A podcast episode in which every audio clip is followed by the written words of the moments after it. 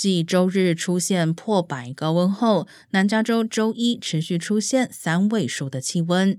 国家气象局并且对包括圣盖博谷在内的地区发布了一直到晚上八点的高温警报。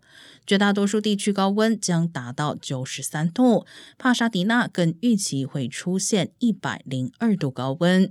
虽然周二起气温会稍微回落，但南加州这个星期整体仍将面临高温炎热的天天气。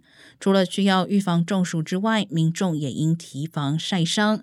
紫外线指数高达十二，意味着在阳光下曝晒超过十分钟就有可能晒伤。